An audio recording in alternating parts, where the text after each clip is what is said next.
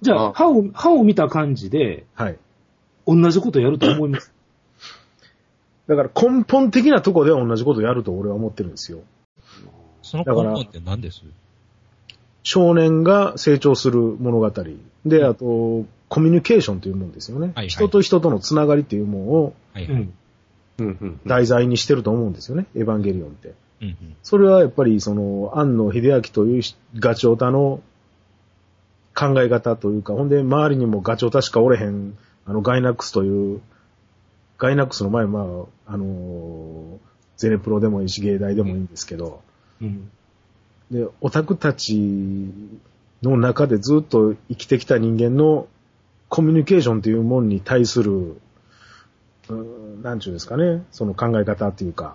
うんうん。で、あの人なりのそのコミュニケーションというもんを、うん、それをどういうふうに思ったのか知らないですけどね。このままじゃあかんと思ったのか、うん、コミュニケーションというももんがあるらしいと思ったのか、それはわかんないですけども、あ、こうしてば、こうしていった方が良かったんだっていう発見の話である。うん。うまくいかなかった人の、うん、あれですよね。コミュニケーションが。とにかくコミュニケーションというものと成長、コミュニケーションと成長ですよね。う。ん。ビルドゥングロマンス。うん、を描いた俺は話やと思ってるんで、エヴァンゲリオンいや、それは全然変わらないよ。そのテーマっていうのは、あの、当然、そこ、そこを言うんで、パティさんがそこを言うんであれば、はいはい。多分、それは変わったら、エヴァじゃなくなるでしょうね、うん確かうんそうなんに。で。ですも、今回の歯を見て思ったのは、はい。もう、全部別キャラじゃないですか。綾波も別キャラやし、アスカも別キャラやし、それはシンジ君も別キャラやし、俺はそこはまだちょっと別問題として捉えてるんですけどね。もう言動ですら別キャラでしたよ。はい。簡単に言っちゃうと、はいはい。みんなね、まあ、尺の問題もあるのかもしれないですよ。はいはいはいはい。もう行動が分かりやすすぎたでしょ。うーん、あのーそこにも関してもね、いろいろ言いたいことはあるんですけど。いや、言ってください。別に。いいじゃないですか。その話の組み立てがどう持っていったらいいかなと思ってね。うん。えー、例えば、うん。今回ね、やっぱりみんなすごいポジティブというか、ポジティブであるし、優しいし、うんうん。人間として成長してる感じがするんですよね。うんうんうん各キャラクター。そうなんですよ。ほうほうで、それをどこまで意図的にやってるのか、その12年前に比べて、いや、もうそんなん絶対意図的にやってるって、そんなん。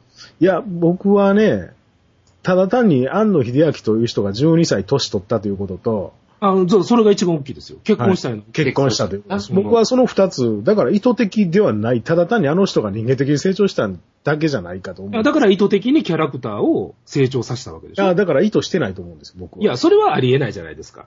あの、アニメーションである以上。あの、安野さんが自分が成長したから、キャラクターまで勝手には成長してくれないでしょ？いやいや僕が、違いますよ。うん僕が成長したからキャラクターも成長させようって思ったんじゃなくて、うん。うん。自然にキャラクターを今、今の自分がこのキャラクターどういう性格付けかって描いていったら、うん。12年前より成長してたということですよ。うん。それは意図したもんじゃなくて自然発生じゃないですか。そうそう。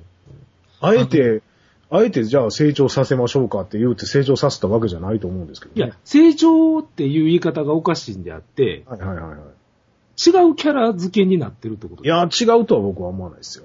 いや、全然ちゃうよ。あれは。あんな綾波って、前の綾波と違うじゃないですか。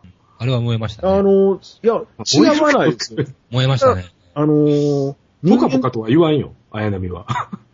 あのね、もうポカポカをキーワードやと思ってるんですよ。はい。安野秀明にとっての結婚感がポカポカ、僕は思ってる。ああ、なるほど。あの人にとって結婚というものを一言で表すとポカポカなんですよ。今はどうか知らんけど。うん。と、そこは、すごく感じるところですね。いや、あのね、そのキャラクターが変わってるっていう話ですけどね。はいはい。あの、ジエンドムの時のシンジってもう見とってギーッとするぐらいもう、動かんかったじゃないですか。うんうん。ここまで来たら普通動くやろ言うても動かんかったじゃないですか。そうそうそうそう。で、その、アンノニの、と、アンノニにとっては、あの、あの時点でさえ、あの、お、あの、シンジが男として立ち上がるというのが不自然やったわけですよね。うんうんうんそういう感覚、感性があったわけですよ。うん。はい。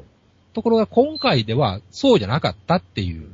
そこが成長やと思うんですよ、だから。僕は何を言おうとしてるかというとね、はい。みんなの共通認識としてキャラクターが成長したんかまあどうかは別としても、旧作とは違うという今のヨマちゃんの話もそうじゃないですか。うん。シンジ君の行動パターンは全然変わってるわけでしょ？変わってますね。でもね、それ、成長したと取るのか変わったと取るのかってやっぱり全然違いますよ。いや、あの、僕の言いたいのはそこじゃないんですあ、よ。違うということでしょ？うん、違うということを。違う、違うっていう意味合いはね、あの、成長した違いと、ただ単に違うという違いは全然違いますよ。何を言いたいかというとな、はい。キャラが違うねんから絶対同じ結末にはなれへんやん。だから、それを言い出すと余計にさっきの成長かどうかということを意味合い持ってきますよ。ああだって、うんテクドさんが言うてることは前のエヴァンゲリオンとは全く違うものになるって言うてることです。そうそうそうそう。違う結末になると思うよ。だから、あのーなんていうの基本的には俺はそれはないと思ってるんですよね。絶対に成長とコミュニケーションの物語として終わっていくと僕は思ってますからね。うん、だからそれが、あの、ハあのハッピーエンドっていう言い方は使いたくないんだけど、はいはいはい。幸福な結末を迎えると思うんだけどな。うん。僕は今回に関しては、みああ、よかったって多分劇場でやれると思います。うん。俺もそう思う。間違いなく。まあ、その幸福っていうものが、まあ、当然安野さんのことやからひねくれた幸福なんかもしれんけれども、だってそのためにキャラを変えてるわけでしょ？うん。変えてるという方はちょっと、目す。的ありき？と思うじゃ。だからそこでね、またちょっと一つあるんですけどね。うん。その、今、テクドさんの言うてた、ハッピーエンド、まあ、ハッピー、まあ一応便宜上、ハッピーエンドと言いますけど、はいはいはい。ハッピーエンドに向けての、うん。その性格付けと、そということを考えたときに、う。うん。あまりにも分かりやすすぎるなという気はするんですよ。うんうんやっぱり10年前と比べて、あまりにもポジティブすぎるし、うん。うん。明るすぎるし、うん。優しすぎるんですよね。あのアスカですらな。うん。あんなこと言うキャラじゃないもん。はいはいはい。そういう意味で、その、ハッピーエンドに向けてるとしたら、うん。あまりにも安易すぎるじゃないかという気はするんですよね。でもそれは物語の起承転結のまだ章の段階やねんから、うん。